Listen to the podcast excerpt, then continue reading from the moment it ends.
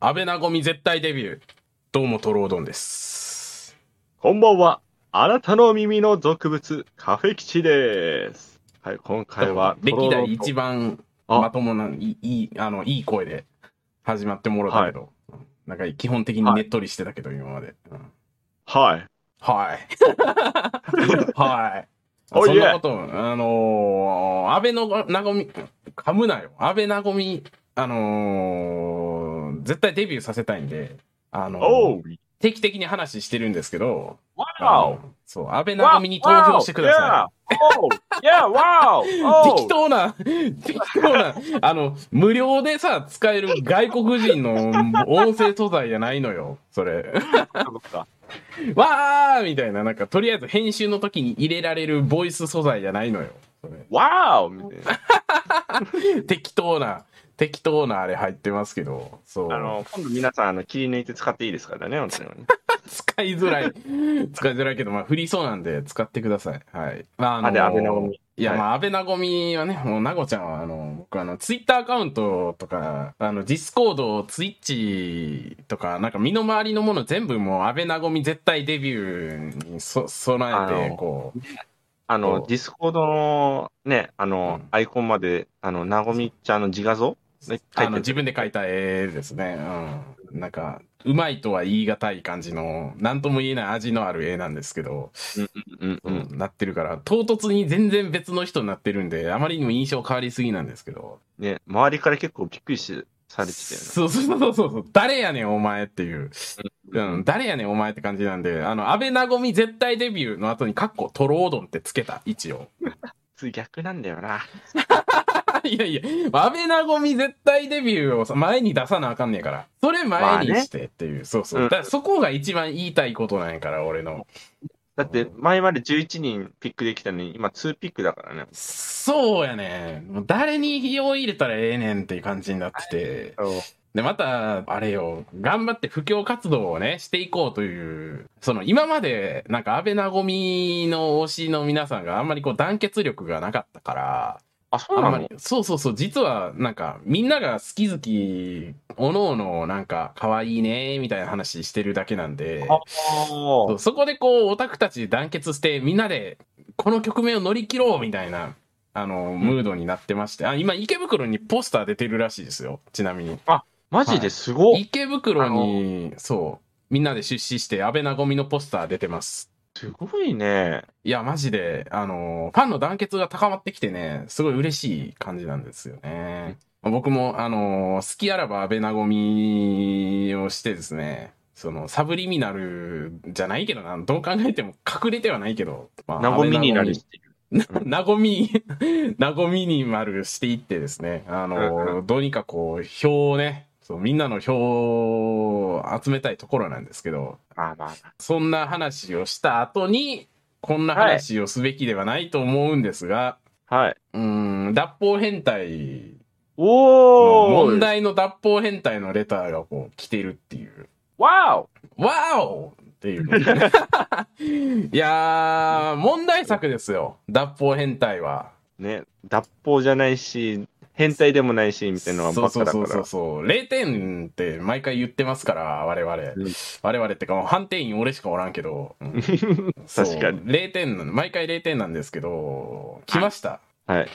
えー、じゃあちょっと、でいきたいと思います。匿名です。匿名。一日着用した自分のブラジャーに顔をうずめて匂いを嗅ぐのは、脱法変態に入りますか？お？すごい、すごい難しい質問来たよね、これ。これ、でも今までの中ではだいぶストライクゾーンに近い。そうそうそう、いいよね、いいよね。審議できるよね、これは。そいや、まあ、なんか、ブラジャーに顔をうずめて匂いを嗅ぐっていうのは、まあ、俺のやりたいことなんですけど、それは。端的に言ってもおーい僕のへ性癖でしかないんですけど、まあ、その話は一旦置いておくとして、う。はいはいはい。あのーまあ、単純に自分の匂いってなんか落ち着くみたいなとこあるやん、まず。まあ、あるね。なんか柔軟剤の香りとかね。まあそうそうそうそうそう。なんか、そういう感じの方向性にも近いような気はするよな、なんか。なんかわからんけど。俺、なんか、あれやわ、あの、なんやろ、なんか自分の匂い好きやねんけど、自分の匂い好きなんやけど、なんやろな。どこ、どこで摂取してるかな、俺。なんかわからんけど、なんかその、なんていうの、柔軟剤とかは結構、なんか、綺麗なものやん。いい匂いやん。うんなんか、一般的に良くない、多分人からしたらそんないい匂いではないけど、なんか自分的にはなんかいいみたいな、なんか、ああ。そういうのって結構悪くない？た玉と股の間の匂いみたいな。それは嫌やろ。それは嫌やろって言いながら、でもなんか馴染みのあるんやけど、それは。うん。うんだから馴染みのある匂いやねんけど、だからそういう、なんか、な、なんか、だからそういう馴染みがあるっていうのもまあ落ち着くっていうことやから、まあ結局まあ方向性としてはそっちなんかなっていう感じはしつつ、うん。ね。うん。うん。あでもなんか、あの、変態やなっていう。そうね。匂いフェッチの類にはなるんじゃないですかね、これね。いや、なんか、いい、いいですねってか、いい、いいですね。俺もやりたい。自分のパンツをこうやって。チンチン言うの。まあ、おっさんのパンツなんてもう臭いねんから、お前。でも基本前。臭いんだよ、さんは本当に。あそう、おっさんはありとあらゆるとこ臭いからな、ほんま。あのー、耳の裏さ、耳の裏臭なったよな。あー。思わへん。耳の裏臭なったなって感じして、すごい嫌な気持ちなんやけど、最近。なるほど。俺ね、口かな、なんかね、口が臭くなった。朝起きた時の、そう、口の、うわー、でも朝起きた時きついよな。わかる。すぐ歯磨きしたいもんな。ちょっとね、泣けてくるわ、マジで。俺昔さう、んなんか、その、おかんとか、俺、お朝起きた時に、なんかおかん絶対起きてすぐ歯磨きして、そっから飯食ってみたいなことをしてて、おかんに、え、なんなん朝ごはん食べてから歯磨けばええやん、みたいな。なんで？みたいな。二度手間やん、つったら、いや、これせな起きた気にならんのよ、みたいなことをおかんが言うてて、わかるね、それ今。うん。なんか朝起きて自分の息に絶望してなんか目覚め最悪やから一旦リフレッシュしたいなって気持ちになって。そうそうそうそうそ悲しなんか世知辛いよなおっさんって本当に。う。うん。なんかあの綺麗なおっさんとかさ、まあ、いるやん、なんかもう3040でもっていう。ダンディー感がある感じの、また。そうそうそうそう。あの清潔感のあるおっさんたちってさめっちゃ頑張ってるんやなって思った、あー。気使ってるでしょ、あれ。その昔はさ、やっぱイケメンな人が、やっぱ年取っていくから、ダンディーなおっさんになるのかなって思ってたのよ。結局うんうんうん。元の素材がいいんでしょ？どうせ、みたいな気持ちが結構あったの。でも違うんよ、あれは。なんか、元の素材どんだけ良くても、やっぱその辺気使ってないおっさんは、どんどんダメになっていくし、やっぱり。ハゲデブになるよ、本当に。そう、衰えるし、まあ人間やっぱ年取ると、なんか、やっぱいろんな部分がやっぱ衰えていくから、そこやっぱ気使ってるからなんやなーって思って、うーん。おっさん、おっさんの辛さあるよな、本当に。あるねおっ。さん、おっさんは辛えのよあ壁吉先輩誕生日いつやったっけ、10月11よ。あ、そうか、10月11か。そうです、そうです。この間やったな。そうそうそうこの間か。来年、来年には30ですよ、だから。ね、先にね、30になる男がね、今いますけそどう、。そう、俺があと半年ぐらいで30なるけど。どうする ?30 だよ。そう。何やる？どうする ?30 ね。マジで。なんか30になる前にやりたいことやるとかね。なんかね、やりたいことやりたいね。さんなんか、スカイダイビングとか。同じこと考えるのやめろよ。俺も今、スカイダイビングやりたいなって思ってたわ、なんか。やばい。し思考が盗聴されてる。いや、スカイダイビング一回やりたいよな。なんか。ああの、高所恐怖症やけどさ、うん、高所恐怖症やけどやってみたい。うん。で、まあ、最終的になんか、それを突き詰めていった先になんか、あの、ウィングスーツとかでさ、あの、飛ぶやつさ、あれ、めっちゃおもろそうやのんな、あれ。あと、あの、手、手足にあの、ジェジェットエンジンつけて、あの、ああ、はいはいはいはいはいはい。あれ、バランス感覚、みたいな。なんかむずそうやねんけどな、あれ。なんか慣れたら面白そうなんだ、面白いんだろうな、みたいな。ああいうなんか、やっぱ命削るじゃないけど、やっぱ、ああいう体を張った、あの、アスレチックというか、アトラクションというか、うんああいうのは早い目にやっとかんとな、ほんまに。うん。なんかバンジージャンプとかも、すっごい嫌やけど、うんうんうんうんすっごい嫌やけど、人生で一回はやっておきたさ、あらる、マジで。一回やってもうええわでいいから、とそうそうそうなすごいそうそう。じゃあ今度ね、トロードも一回じゃあ自分のパンツを嗅いで、ね、なんでやねん落ち。着いてもらって、本当 もう俺のパンツ、あの、えーすごいなんか気持ち悪い話するけどさ、うん。でも俺もさ、パンツ脱いだ後に一回匂い嗅ぐねんな。嗅いでるじゃん。嗅いでんねん。ごめん。嗅いでるじゃん。あれ？ん。うん、嗅いでる。ごめん。落ち着く？一応。うわ、くっさって思って、うん。うわ、くっさって思うけど、嗅いでまう。なんだっけ、それフレ、フレーメン反応だっけ、なんだっけ、あるよね。何それ？そんなんあんの？あるんで、なんか一回臭いものを、うん。あの、そう、嗅いで、うわっと思うんだけど、また嗅ぎたくなる行動。あるよな。そうそうそう。だから、なんかこのレターに関して、いいイメージっていうか、なんか、なんとなくわかるってなってまうんよな。本当ね、なんか、寄り添ってくれてるレターですよね、これ、ね。寄り添ってくれてる。まあそうやな。靴下とかね。おっさん特有のあの靴下の 感じとかね。あの臭いのとか、なんか嗅いでまうねんな、癖で。嗅いでくっさってなるっていう。それを毎日のように繰り返してる。マジで。うんうんうん。やってまうから。まあ、脱法変態に入るかどうかっていうとこ難しいけどね。まあ、片足は突っ込んでるんじゃないかな、これ。個人的にはやっぱ75点ぐらい上げたいけどね。あわかるわかるっていう、うんやるよねっていう。人の言ってたらアウトなんやけど、うん。そうだね。そうただ、うんまあ合法な範囲でどうにかして人の下着を嗅いでたら100点になってた。そんな方法があるとは思えないけどね。うんあそうね。例えばね、なんか、こう、し親族というか家族の、家族おる時点でもうだって脱法変態のレギュレーション違反してるから。あ、そっか。そうそう。あ嫁とか、嫁とか彼女とかになってくるともうアウトなんで、その時点で。だかあら、合法に全く関係ない他人の下着のに匂いを嗅ぐっていうのがもうあまりにも無理すぎて、それ、そねっちの線でレギュレーションを満たすのはすごい難しいけど、まあいいんじゃないですかね。これは、これは70点、75点ぐらいああげたいね、これは。いい、いいレターです。はい。歴史が動きましたね。歴史動いたよ。脱法変態、初めて脱法変態として認められた人が出たからね。うん。いやー、これはすごいぞ。いやー、よかった。本当によかった。ありがとうございます。ありがとうございます。ということでね、えーはいそんな感じで、まあ、いきなりこんな感じでしたけども、めでもことで、すよ。は今週もやっていきたいと思います。はい。トロードい。カフェ基地のン、俗物ラジオ。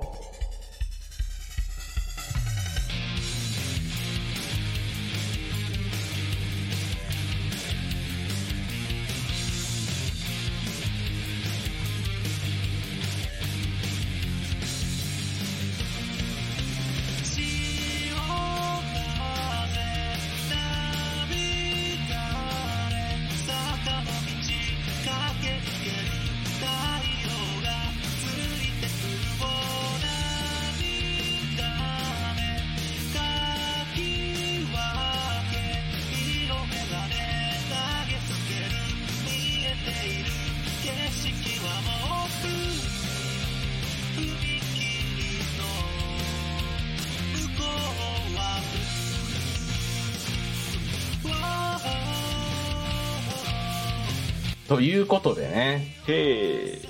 最近、あのー実は銀猫さん、えーよくレターをいただいてるんですけど、アルゼンタカートさんね。、ウヌバいる、なんかアルジェンタ加藤。そうウヌアビーロ・アルゼンタカートさん。うんうん。あのーゲームをいただきまして、おがあの、ジュラシック・ワールド・エボリューション2っていう、最近あのー配信してるやつね。そう、恐竜動物園を作るっていうゲームの、まあ、続編だったんですよ。うんうん。賛否両論みたいな感じだったんですけど、やってみたら結構面白くて、ほうほうほうそんな、なんか叩かれるほどじゃないなと思ったんです。うんただ、なんかやっぱストーリーモードみたいなのがあって、うん。うん。あ基本的に、やっぱそのストーリーモードは、そのジュラシックワールド新たなる支配者っていう、ジュラシックパーク1、2、3とあって、ジュラシックワールドから炎の王国、えー新たなる支配者3部作、まあ、スターウォーズみたいなもんよ。なんか昔の3部作と今の3部作みたいなうんうんうん。感じで展開してんだけど、で、その一番新しい、あの、新たなる支配者っていう作品のストーリーをなぞってるのよ、基本的に。へえ。ただ俺はね、ジュラシックワールドシリーズの俺の感想ね。あ、まず、ジュラシックパークがまああって、まあ昔恐竜動物園作ろうとしたやべえやつがいましたみたいな。いやべえやつがいて、で、まあそこが、ま、もうほぼ完成間近やから、テストして見に来てもらいたいと、学者さんに。で、こう、実際安全かどうかとか、その見せ物の内容がどうかとか、レビューしてほしいっていうお願いされて、まあ行くっていうのが one、ジュラシックパークは。うんで、まあそこでもう恐竜大暴れ、大失敗、ダメですってなっちゃって、すべてが崩壊する。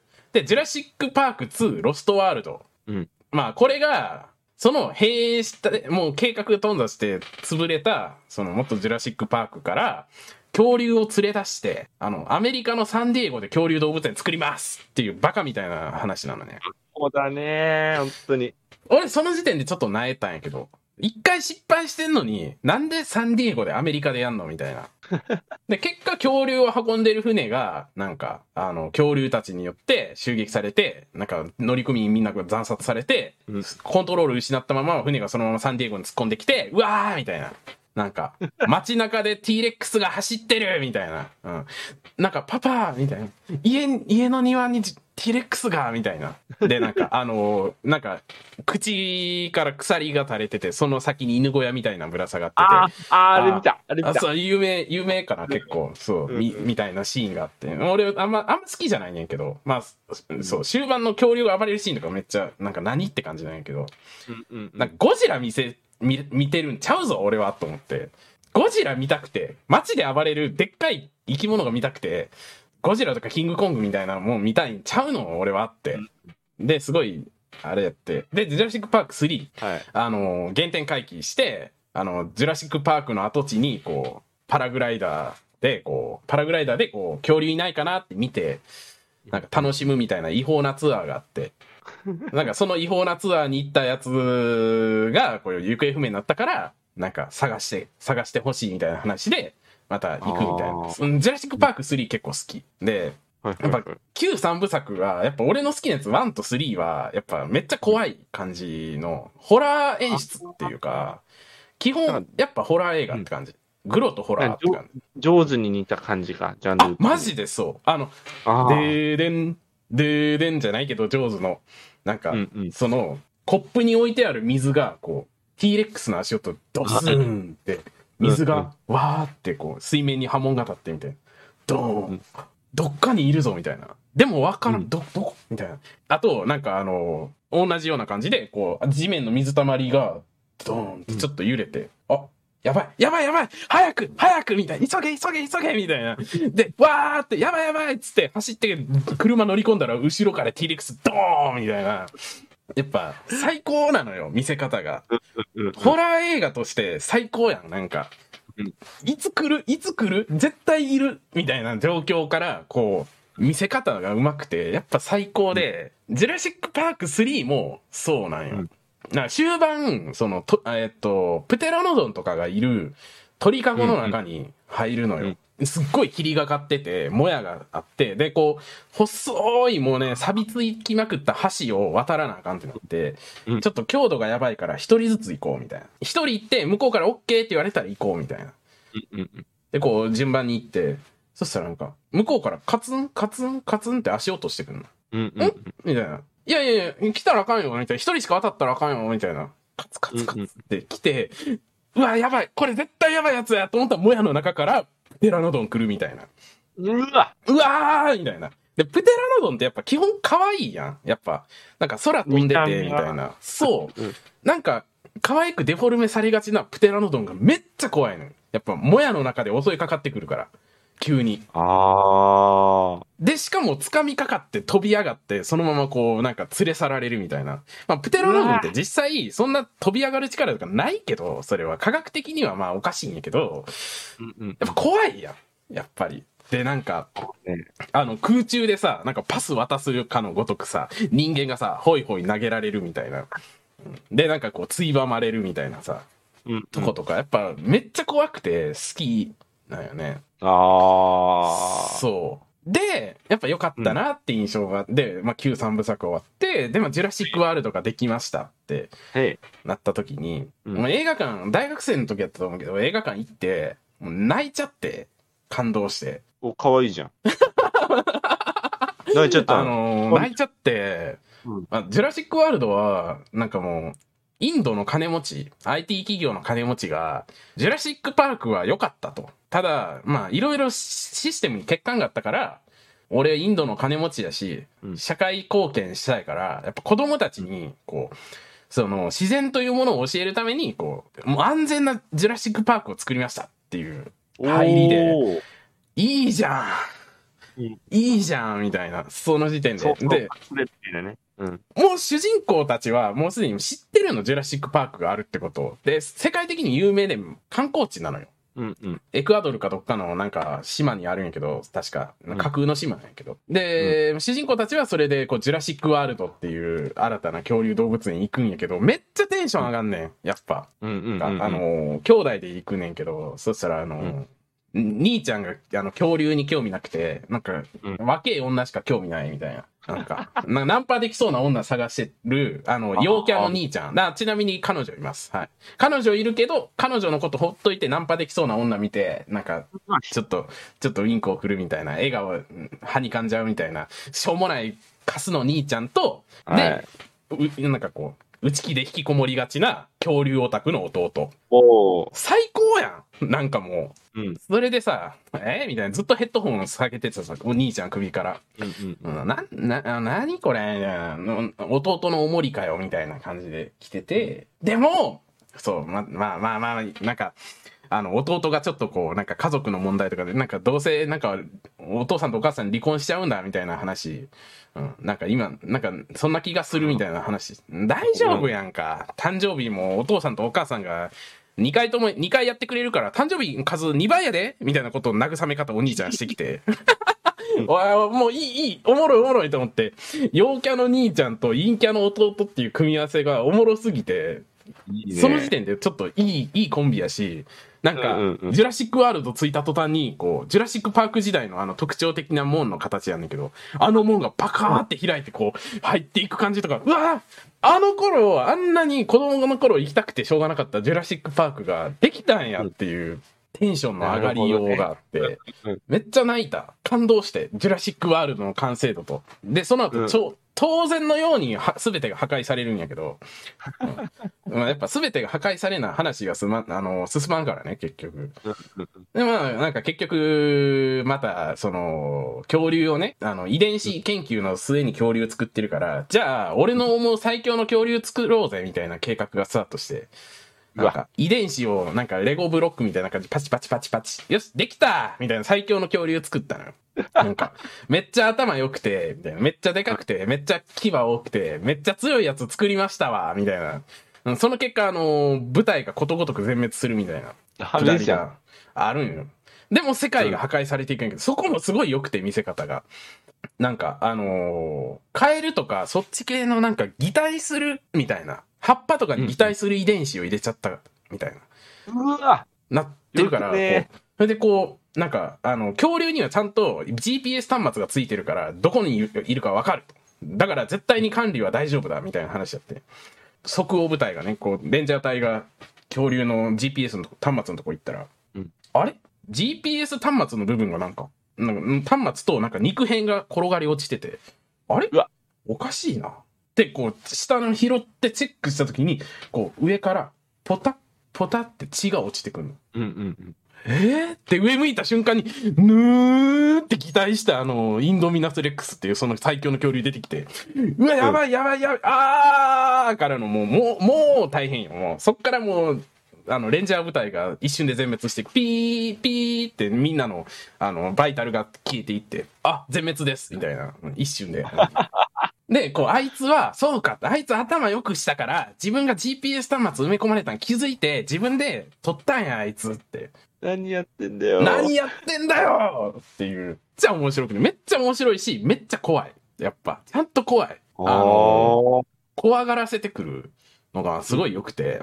で、まあ、結果、ジュラシックワールドは潰れましたっていうのがジュラシックワールドは。うんうんうん。で、ジュラシックワールド、新たな支配者で、まあ世界がね、めちゃくちゃになっちゃったんやけど、で、うん、その時になんかあの、恐竜たちがね、その、ジュラシックワールドの、その島は火山島やから、火山が噴火するという話になって、恐竜たちを保護しないと、みたいな。貴重な恐竜のサンプルが火山噴火で失われるのはあまりにも惜しいという話になって、恐竜たちを保護しに行くのよ。うんうんうんうん。で、そこでね、まあ、あのー恐竜が、なんか、まあ、保護しするために、こう、財団みたいなのがおって、みたいな。あのー実はジュラシックパークの時から、なんか、そのジュラシックパークにちょっと関わってましたよ、みたいな財団が出てきて、そこが、なんか、あの、恐竜を保護しようとするんやけど、ほうほうあのーもうね、序盤のね、シーン、多分真ん中あたりかな。序盤の恐竜救いに行きますから、中盤あたりのシーンの、そのうん結局、全部は救いきれへんから、まあやっぱノアの箱舟じゃないけど、とりあえずこれとこれみたいな。あの、最低限全種類コンプリートだけしといて。あで、救いきれへん恐竜たちも結構おって、やっぱそいつらが、やっぱ最後、船で出ていくときに、こう、島に取り残された恐竜たちが、こう、うん火山、火山流とかに、こう、飲み込まれて、こう、死んでいくみたいな辛。めっちゃ辛いって、うんそこラストでよかったな、みたいな。なんかその後がすごい、なんか、さっき言ったジュラシック・パーク2のロストワールドみたいな感じになって、うんその、と、あの、に、にあの、アメリカにこう、恐竜を連れてきて、みたいな、財団が保管します。でも実はその財団、恐竜をオークションで売りさばくやべえ奴らでした、みたいな。ダメじゃん。武器商人みたいなさ、なんか、えとかさ、なんかそういうとこにこう、やべえ奴らでした、みたいな。実は遺伝子研究めっちゃバリバリやってて、みたいな。前回ジュラシックパークを破壊するに至った、ジュラシックワールドを破壊した、あの、インドミナスレックス、T レックスの超強化版みたいなの、その、インドミナスレックスの、その、俺の考えた最強の恐竜の遺伝子を、さらにちょっと小型の恐竜に入れてあの、インド、インドラプトルっていう、うん。よくね、よ まあ、あの、最強の恐竜、ちっちゃい版みたいなの作って、なんか、なんなんみたいな、正直。うん。うん、いやね、そのタイプの恐竜が結構数匹いるってことだよね。えーっとインド、インドラプトルもインドミナスも一匹だけやったかな。あ、一匹だけね、あ、そうそうそうそうそう。あのね、あの、やっぱね、そ、その辺でやっぱ面白いなって思うのは、うんインドミナスレックスもインドラプトルもやっぱ、コミュニティを作ってないから、結局。一匹、あインドミナスレックスもにに2匹作って、共食いして1匹死んで、最後でかくなった1匹だけなんてたかな。でも結局、そのコミュニティを知らんから、あの、なんていうの？サイコパス？なのよ。ああ、頭いいけど、そこの協調性には欠けてるってことそうそうそうそうそうそう。あいつは殺しを楽しんでるみたいな。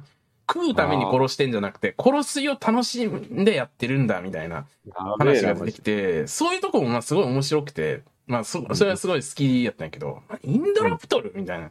で、まあインドラプトルね、すごい、まあ敵キャラとしてやっぱ頭良くて、しかもそんなでかくなくて、あのーすばしっこい感じやから、やっぱ、あのーめっちゃ敵として厄介やし、俺はなんかその、まあ、面白くはあるんやけど、前作インドミナスレックス出ちゃったからな、みたいな。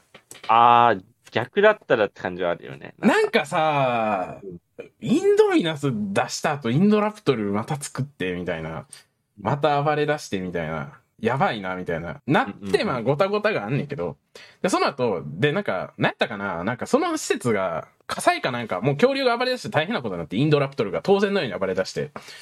うん。で、もう、恐竜たちをどうするってなって、あの、火事かなんかやったと思うけど、このままやと火事で恐竜たちが死んじゃうみたいな。やばい！どうしよう！どうしよう！どう、どう、どうする？みんなみたいな。あの、前作でね、あの、ジュラシックワールドの、あの、管理をしてたクレアっていう女性とか、前作の主人公とかも出てきて、みんなでどうする？どうする？みたいな感じになって、うーん、うーん、柵から出しちゃえ。ポチ。みたいなさ。ええ恐竜たちを助けなきゃ。みたいな。うん。いやーあかんやろ。みたいなさ、その、なんか、ジュラシック・パークの有名な言葉として、やっぱ、うん。生命は必ず道を見つけるっていう、その、うんうんどんなにその生命を絶滅させようとして、いろん、ありとあらゆる手を尽くしたとしても、あの、生き残るために、どんな手を使ってでも生き残ると。例えば、うんうんジュラシック・パークの時は、恐竜に、を、なんかわざとメスしかあの、染色体をいじってメスしか生まれへんようにして、恐竜が勝手に増えへん状況を作ったのに、あそこにこう、あの、遺伝子の足りない部分を埋めるために入れた他のカエルの遺伝子が作用して、結果、あの、メスがオスに変化するっていう現象が起こっちゃって、恐竜が、うんあの、自分、あの、管轄外で知らんところで勝手に増えちゃって、めちゃくちゃになってしまうっていう部分もあって、うんうん。やっぱそれが生命を道を見つけるって言葉なんやけど、っていうのは、だから人間が勝手に生命なんてコントロールできないし、どうこうすべきではないっていう話なんやけど、うんそれでこう、ね、じゃあ環境に出しちゃったら、外に出しちゃったらやばいでしょ、みたいな。あの、うん生命は道を見つけるんやから、あの、世界が破滅しますやん、そんな。世界中に恐竜出ていきますよね、みたいな話になっちゃうのよ。うんうんうんうん。で、うわ、やっべえことになっちゃったなーで、こう、ジュラシックワールド2、炎、あの、炎の王国、終わり。ええやっべえで終わり。うん。どうする？最悪みたいな。からの、新たなる支配者。ね。ほうほうほうほこの間、最近出た映画なんですけど、これがまあ新たなる支配者がね、まあなんか個人的にはまあ結構、うん、まああんまりな映画やって、う。ええあ、なんか PV だけ見たけど、あの、それこそ、ジュラシック・パークの旧主人公が、そうそうそうそうそう、懐かしの主人公とか出てきて、みたいな。熱い、熱いじゃんとか思って。熱いじゃんって思ったんやけど、ね、そしたらなんか、あのーまあ、いろいろ言いたいことあんねんけど、はいまあその、新たなる支配者で、なんか、まず始まりが、やっぱ世界に恐竜が溢れてしまいました、みたいな。大変なことになってます、みたいな。人が襲われたりとかもしてます、みたいな。当たり前そんな、みたいな。うんで、恐竜に対するアンチもすごいし、でも恐竜たちを認めようみたいな、恐竜たちと共生しようみたいな、今の、なんか、あの、動物駆除の話とかとも関わってくるけど、なんか、なんか、そこを駆除しすべきなのか、共生していくべきなのかみたいな話になったりとかしてね。で、ジュラシックワールドで主人公やってたクレア、女性のクレアは、恐竜をやっぱ保護しようと。やっほうぱ。ほうほう。で、あの、今ではもう恐竜を売りさばけば金になる時代になってると。で、こう、違法な恐竜ブリーダーがいると。まあ、なんかペットとかの話でもあるよね。なんかすごい劣悪な環境で育てられたペットたちみたいな。そういう話にもつながってくるというか、あの、なんか似てるなと思うけど。で、こう、そういうところから恐竜たちを救い出して、脱出させ、脱走させて、こう、保護して、みたいな話、活動をしてると。うんうん。でも、こんなことしてても何にもなんないよっていう、いう話になって、周りの同僚たちから、こんなことしてて何になるのって言われて、その通りやん。マジで。その通りでしかないやん劣悪な環境で育てられた恐竜たちはかわいそうやし、それは人間の業やと思うし、あ、それはそうやけど、じゃあ、保護して、結局同じことじゃないみたいな。前回も保護しようとして、結果保護できませんでしたね、みたいな。社会に放っちゃいましたよね、みたいな。また保護するのみたいな。っていう感じになってきて、で、そこで、なんかすごい、スティーブ・ジョブズとか、なんか、そういう、あ、あの、ザッカーバーグみたいな、その IT 企業の、なんか、CEO みたいな、こう、ちょっと活かす感じの、わかるやろ？あの、スティーブ・ジョブズのあの、演説してる時のさ、あの、あの、く黒いタートルネック、あの感じ、そう、ああいう感じの CEO が、うさんくさい CEO が出てきて、はいみたいな。うん私、我々、我々バイオシンは、恐竜を保護して、サンクチュアリ、聖域を作っています。みたいな。で、恐竜の遺伝子を解明することによって、新たな医薬品を作ったりして、みたいな。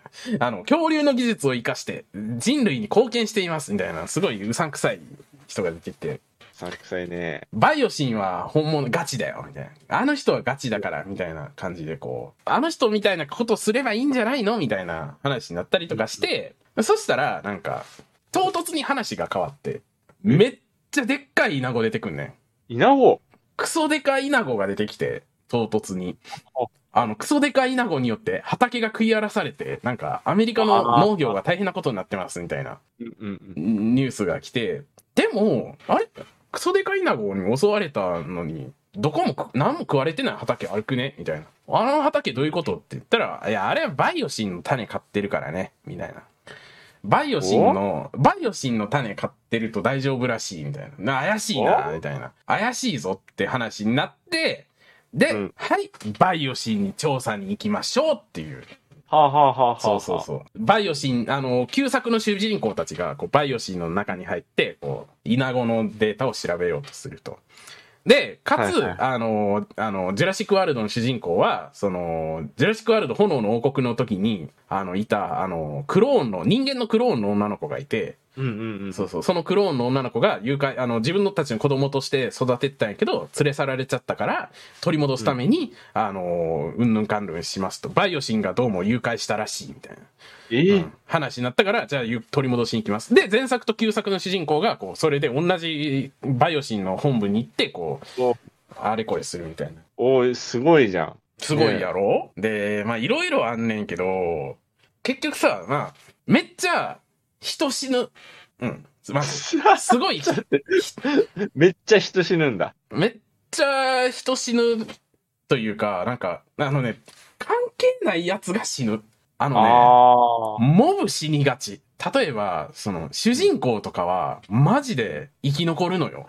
絶対。うんなんかあの、それこそ恐竜の不法取引してる、なんか闇市場みたいなとこに行くくだりとかもあんねんけど、でその闇市場でこう、追っ手とバトってるみたいな。で、はいそしたら、その肉、あの、バトってる時に、こう、肉食恐竜が後ろから来て、バーンみたいなわ。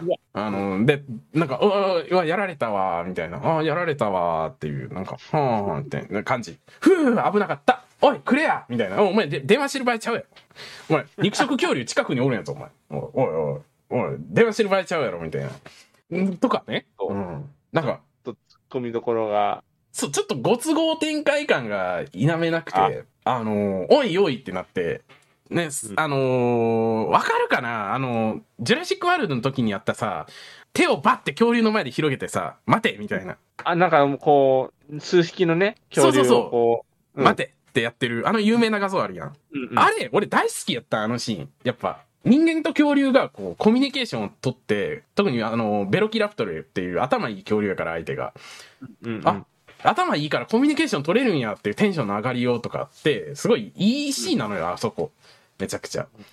なんやけど、それを多用しすぎっていうか、なんかとりあえず、その、に、なんか恐竜が襲ってきた時待てって手を出せば襲われないみたいな。絶対。絶対セーフみたいな。あれか。マトリックスでいう、あの、主人公があの、のけぞっているやつずっとやってるみたいな感じ。そうそうそう、それを繰り返し何回もやってくるっていう。あれさ、ジュラシックワールドの時にあれが通用したのは、ベロキラプトルたちと普段、あの、一緒に生活して、毎日面倒見て、で、自分がボスだと。この、この群れのボスで、俺の言うことは絶対だから、お前らは言うこと聞けよっていう、な、だから待てって言って、言うこと聞くのよ、ああいつらは。ちゃんと関係が築かれてるから、そこに。うん。やっぱそれを、ジュラシックワールドではそれを言ってたやんって。だから、インドミナスレックスはそういうコミュニティとかなくて、自分が最強のボスだと思い込んでるから、力を際限なく振りかざすやべえやつになってしまったっていう、うんうん。どこが、そういう話してたのに、関係ない恐竜にも手バーってして、待て、魔力うんそういう能力者みたいな、恐竜とコミュニケーション取れる能力者みたいな。ドクター・ドリトルじゃん。そうそうそうそうそうそうそうそうそう。あげくなんか旧作の主人公にもそれやらして、ジュラシックパークの。で、なんか襲われないみたいな。だってジュラシックワールドの終盤で、その本当に悪いやつ、なんか民間軍事会社のなんか社長みたいな人が、ね、ベロキラプトル人間とコミュニケーション取れるなら軍隊の兵士の代わりとして育てたらええやん、みたいな。つこたらええやん、みたいなことを言うカスがおって、うん。そいつはベロキラプトルに襲われそうになった時に、待て、大丈夫だ、俺たち友達だよな、みたいなこと言って手をバッて伸ばしたら、そしたらその手バーン食われて、死んでんのよ、そっから。襲われて。やっぱ本来そうであるべきじゃない？やっぱジュラシックワールドの時はそこがちゃんとしてたなってすげえ思うんやけど、新たなる支配者になってから、む無敵、無敵魔法みたいな。でも、主人公たちが持ってる、全員。で、なんかモブには、モブはとりあえず襲われて死ぬみたいな。ああ。なんか、とりあえずモブは死ぬけど、人いっぱい死ぬのよ。人いっぱい死ぬって感想は、なんか人いっぱい死死んだけど、なんか別に怖くもないし、ハラハラもせんかったなっていう感じ。うんあの、本当にパーク、パークみたいなのをこうメリハリのある演出じゃなくて、そうそうそうそうそう、緩急がないのよね。やっぱ、ぬるっ振り、と。振りがあるから、やっぱっていうことやん。ホラーとか、ホラーとかさ、最近なんか、あの、昔ホラー映画とか全然見えひんかったけど、ちょっとホラー映画とか見,、見たりして分かったんよ。あれ、振りと落ちなんよな、あれ。なんか、そうそうそう。丁寧なネタ振りに対してのオチがあるっていう、ことやなって気づいたときに、あ、炎の王国と新たなる支配者は、振りが弱いなっていう、うんうんうん。思って、なんか全然怖くないなっていう。なんか、クレアがね、あのー、なんか、パラシュートで降りたの。飛行機墜落しそうやからパラシュートで、先降りろお前みたいな。で、そしたらなんか森の中に墜落しても、あの不時着してもって、なんか、めっちゃ爪長い、なんか、ななんていうのか忘れたけど、なんか、すごい爪の長いね、あんなんで貫かれたら死ぬわみたいな恐竜おって、うんうんうん、その恐竜にこうすごい襲われそうになんねんけど、うん、で、こう、やばいってなって水中に潜ってこう息止めて、こう、そしたら、水面をこう、じーって見て、うん、じーって見て、スンって興味なくなって帰ってくねん。うん、そっから、これ、俺、不利やと思って、俺。ああ、帰ったと思わせての、かなって思ったら、そういうこともなく、え？あーってなっちゃって。ねもっとできるやろみたいな。あーってなって、すごい微妙やったっていう。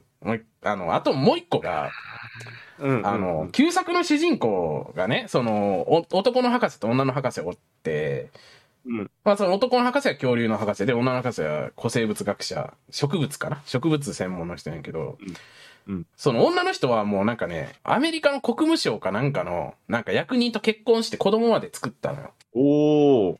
で、その、それが生きるのよ、ジュラシック・パーク3で。やばいみたいな、助けてくれって話を国際電話で、頼むみたいな。なんとかして、うんうん、あの、あの、何々島にいるから、恐竜に襲われてんだみたいな。言って、うんうん、で、あ、やばいっつって、国務省の旦那に相談して、その結果、米軍が助けに来るみたいな。大丈夫ですか？来て、おっしゃ、よかったみたいなくだりがあって、うんうん、いや、いや、よかったねみたいな。で、そこはさ、やっぱさ、仲いいんや常に一緒に行動してるけど、あの、うん、友達であって、やっぱ恋愛感情ではないと俺は思ってた。俺はね。で、この言い方した時点でもう察しつくと思うんやけど、うん、あの、離婚したん。ああ、いい。なんか、唐突に離婚してて、で、なんか、うん、なんかいい感じになったのよ。旧作の主人公同士が。なんか、イチャイチャじゃないけど、おーって感じで。すっごいなんか解釈違いですって感じ。いや、そこ解釈違いですってなっちゃって。うん、すごい、なんか、それですごい、ええー、別に、け、なんか、イチャイチャせんでも、こいつらはこいつらで、なんか結婚とか付き合うとかじゃないけど、なんとなく一緒にいて、なんとなく気が合うぐらいの距離感で良くないっ。うんうんうん、でも、それはそれで、まあ、結婚はしてて子供もいて、家庭もあって、で、で、一方の男の方はやっぱ古生物大好きで、恐竜大好きやから、やっぱ、それでこう、世の中からちょっと一歩身を引いて、やっぱ恐竜の研究に没頭してる、まあ、まあ、オタクの極地みたいな感じで。幸せよな、ある意味。それでよくないって思ってたから。うんうんうん。なんか、ええー、っていう。で、まあ、いろいろあって、まあ結局、バイオシンの地下の研究室入った、入る時もね、なんかあの、すって、あの、そ、施設中に監視カメラあるんやけど、スって、あの、入れ、入るための鍵、スって渡してもらって。うん、はいはい。それで、あ、イナゴいるじゃんみたいな。イナゴいるじゃんってなって、そのイナゴをこう、ゲットして、よし捕まえたっつって、遺伝子チェックするぞみたいな。うん、なんねんけど、なんてんやろな。なんか、め、めっちゃバイオシンのその綺麗なね、白い研究室の建物の中にこう草がいっぱい生えてて、はいはいはい。で、まあ、イナゴがいるんやろなって感じなんやけど、めっちゃでかいね、イナゴのサイズ。多分5、60センチぐらいあるの。え？めっちゃでかいの。そんなでっかいイナゴやで。多分。ああ、トドドのチンコの長さだね。やかましい。でかすぎるやろ、それ。そんなんがさ、草の中に入ってんのにさ、ただの草にしか見えへんねん。違和感すごない？なんか。え？なんか、イナゴいる？みたいな。質量、なんかサイズとか考えたら見えてもいいやん。あ、イナゴいるなって見えてもいいのに見えへんねん。で、そしたら、うわーってイナゴが先出した瞬間、うわーって言って、えー、ステルス迷彩？みたいな。どういうこと？いやっていうのが、こう、すごい、すごいなんか、えー？ってなっちゃって。うんうんうん。で、まあまあまあまあまあ、もう、イナゴ捕まえたら、なんか、あのー、捕まえようと、捕まえてよかったっつってたら、なんか、イナゴがなんか暴れ出して、あ、やばいやばいやばいみたいになって、イナゴを全部処分しろ。あの、その、なんか、スティーブ・ジョブズみたいなやつが言って。で、あのー焼き払うんやけど、うんバッて炎を放放ったら、も燃えたイナゴがうわーって換気扇の方向かってって、換気扇突破されて、うわーってイナゴがこうどんどん脱出していくんやけど、うん、バカか？イナゴミサイルじゃん。マジで。結果、イナゴが外に出ていってるわけ。何してんねんってなって。で、その、あのースティーブ・ジョブズみたいなやつが、くそみたいなことを言うわけ。うんくそみたいなで、こう、大パンするみたいな。ああみたいな。しょうもねえ。こいつしょうもねえみたいな。敵、敵キャラとして、あまりにも小物すぎるみたいな。なんかね、もうやっぱり悪役として来るんだったらもうちょっとでかいことやってほしいよね、本当に。そう。うん。結果なんかさ、でも、恐竜が大変なことになってますってなったのに、なんか最終的に、なんかイナゴに、あの遺伝子を入れて、みたいな。イナゴの間で病気を流行らせて、イナゴが絶滅するように持っていけば大丈夫です。みたいな話になって、その、はい病気、あの、そういうイナゴを殺すための遺伝子を組み込んだイナゴを作って、で、こう、はい世界に放って、そのイナゴたちは病気で絶滅しました。よかったねー。で、終わり。え？恐竜は？恐竜は何も変わってません。状況は。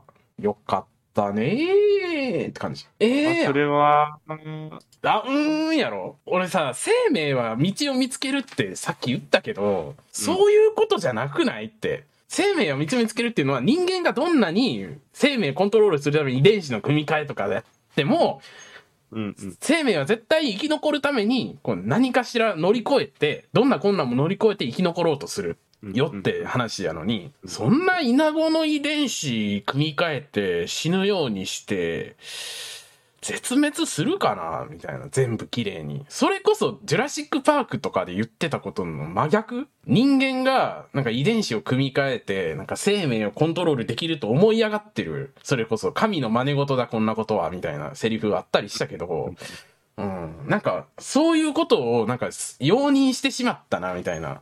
作品の中で。過去言われてたジュラシックパークのテーマみたいな部分が全部なんか、逆を言ってしまった感があって、あなんかなんやったんやろなっていう。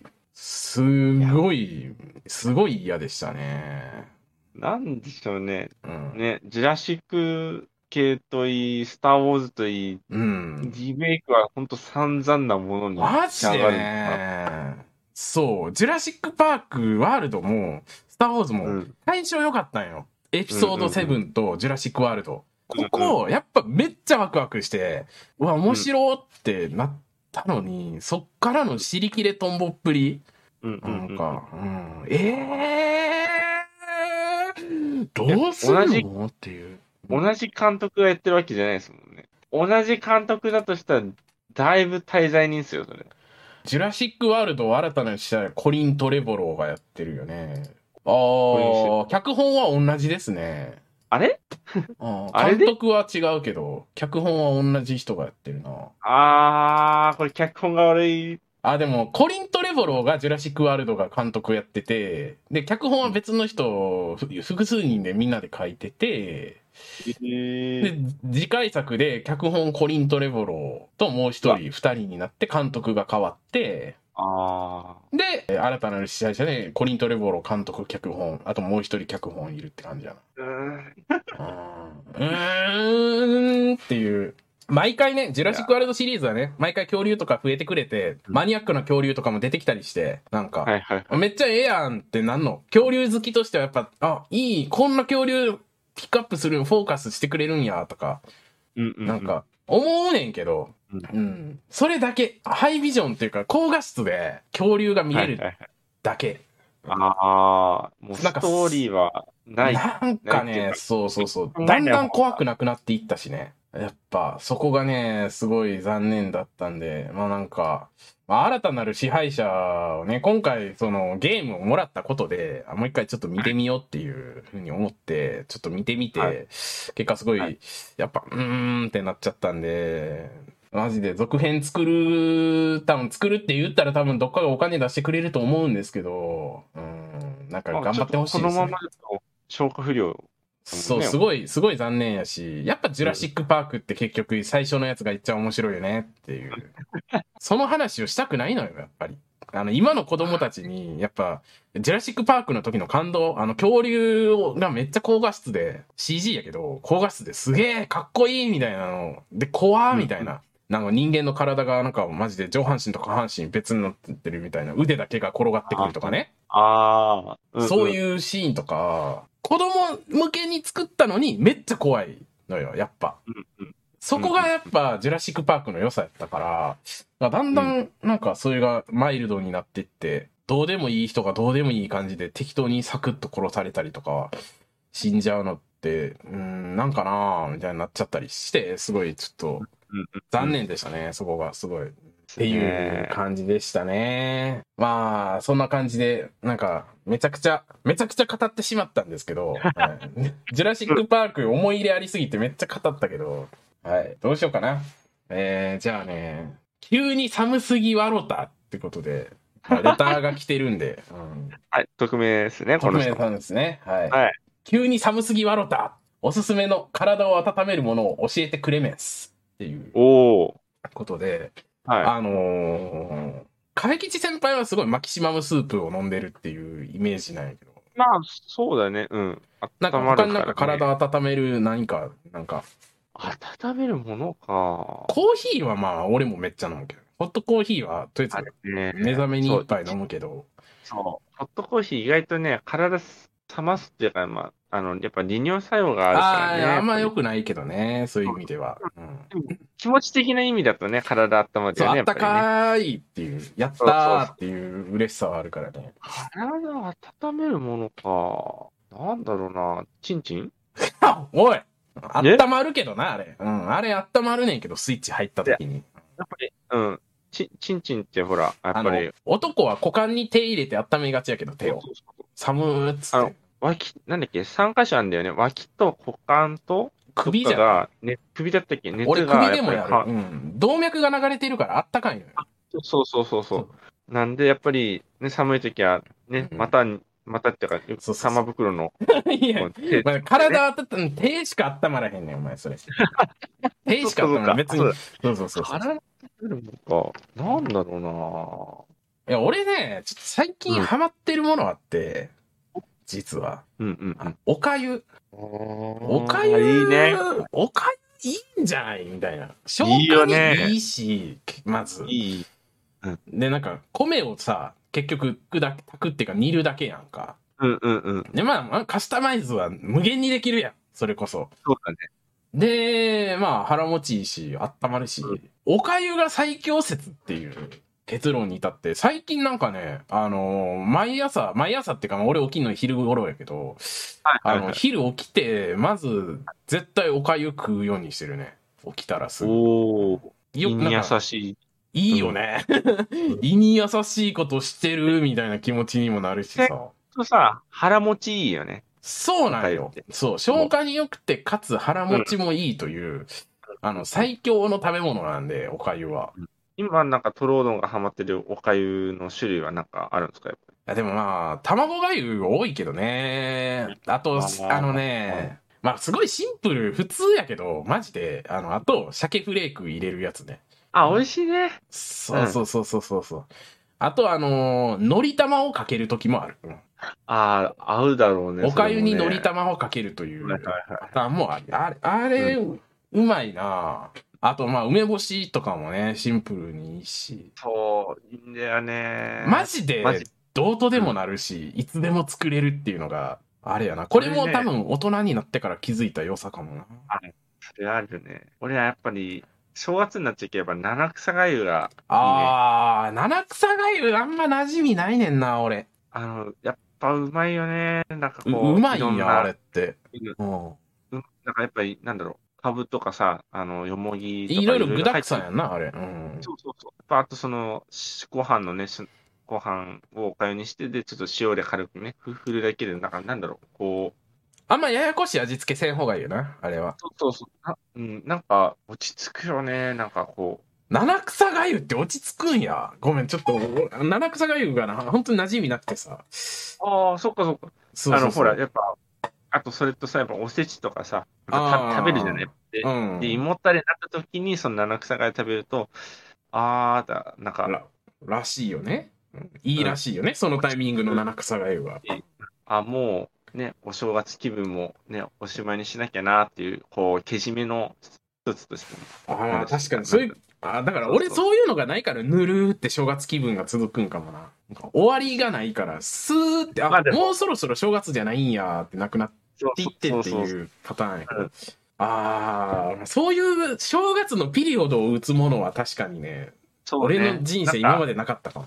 ちょっとあると、こう、切り替え時期とかで楽だよね。確かにね。七草がゆは本当に人生で一回食べただけやから、俺。もう、ね、それもマジで覚えてないから、なんか、特にね虚無です。はい。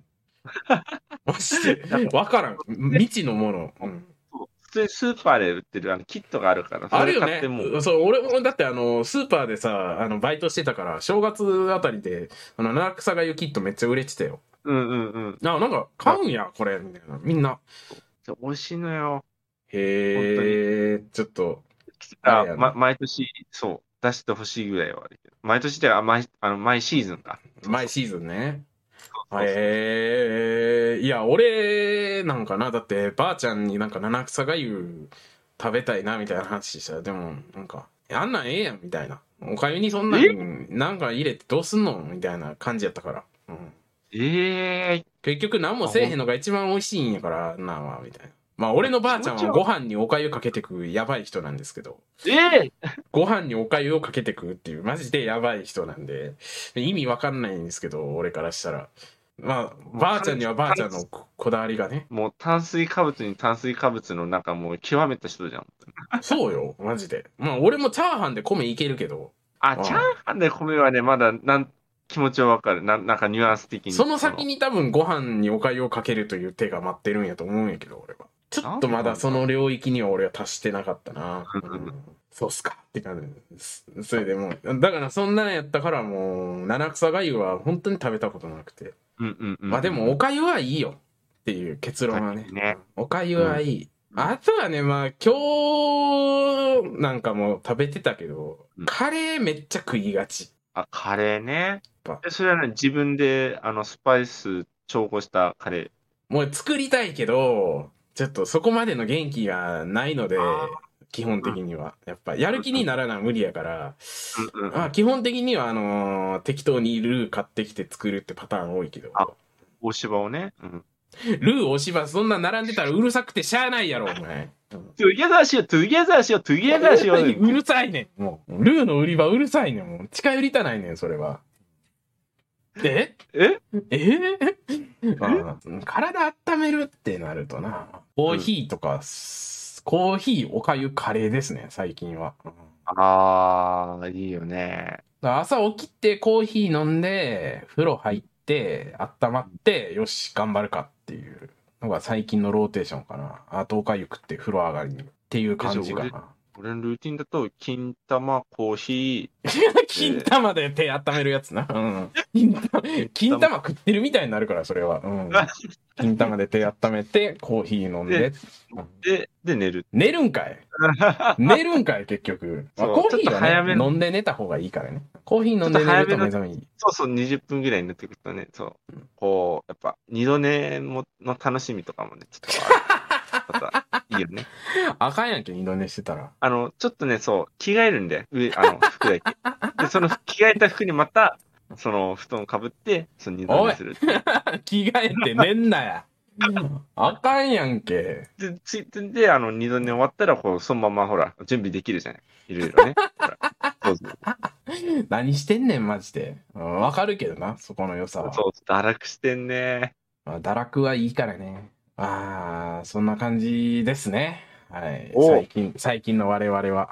ということで、まあ、そんな感じでしたけどもね。えー、まあ、レターの方ね、えはいー、募集してますんで、よろしくお願いします。わわーおあれですけど、長文レターの方ね、ーうんうんうん。長文レターも受け付けてるんで、あの、長文書き殴りたくなったらね、場合によっては、あの、今、12月から怪文書アドカレ始まるんで、怪文書アドカレって紹介する可能性もあるんですけど、バリバリ。この、あれだっけ、木曜配信、あの、この、このラジオがうん終わった翌日からですよね、確かね。あ、そうかそう。やね。木曜が30日やから。トップバッター、私でございますので、本当いや、あもうの、、そう。怪文シャドカレー12月1日から始まりますからね。はい。で、あれだよね、トロードンの配信で、あの、音読会がはい。読み上げるので、よろしくお願いします。よろしくお願いしします。はい。こちらこそ。あの、怪文書、あの、書きたいっていう人がいたら、ね、ぜひお願いしますと。でまだ枠空いてるので、そう、枠空いてますからね。まあ、あとはね、まあ、レターはまあ、あのーいつものメンツですけど、僕の思うやばいインフルエンサーの回っていう、なんか、回、そういえばなんか、なんか、ほんのりレターを募集してた気もしたので、はい。確か。うん。あれもまあ、なんか、やばいインフルエンサーどうにか考えようとしてるんやけどね、実は。うんうんなんかいいのが思いつかないんで、なんか、思いついたらまたあれしたいと思いますけども。まあそんな感じですね。はい。はい。えー、まあそんな感じで、えー、最後まで聞いていただいてありがとうございました。Thank you! Thank you! ということで、えー、今週のお相手はトロードンと、カフェキチでした。また来週。ジャスコ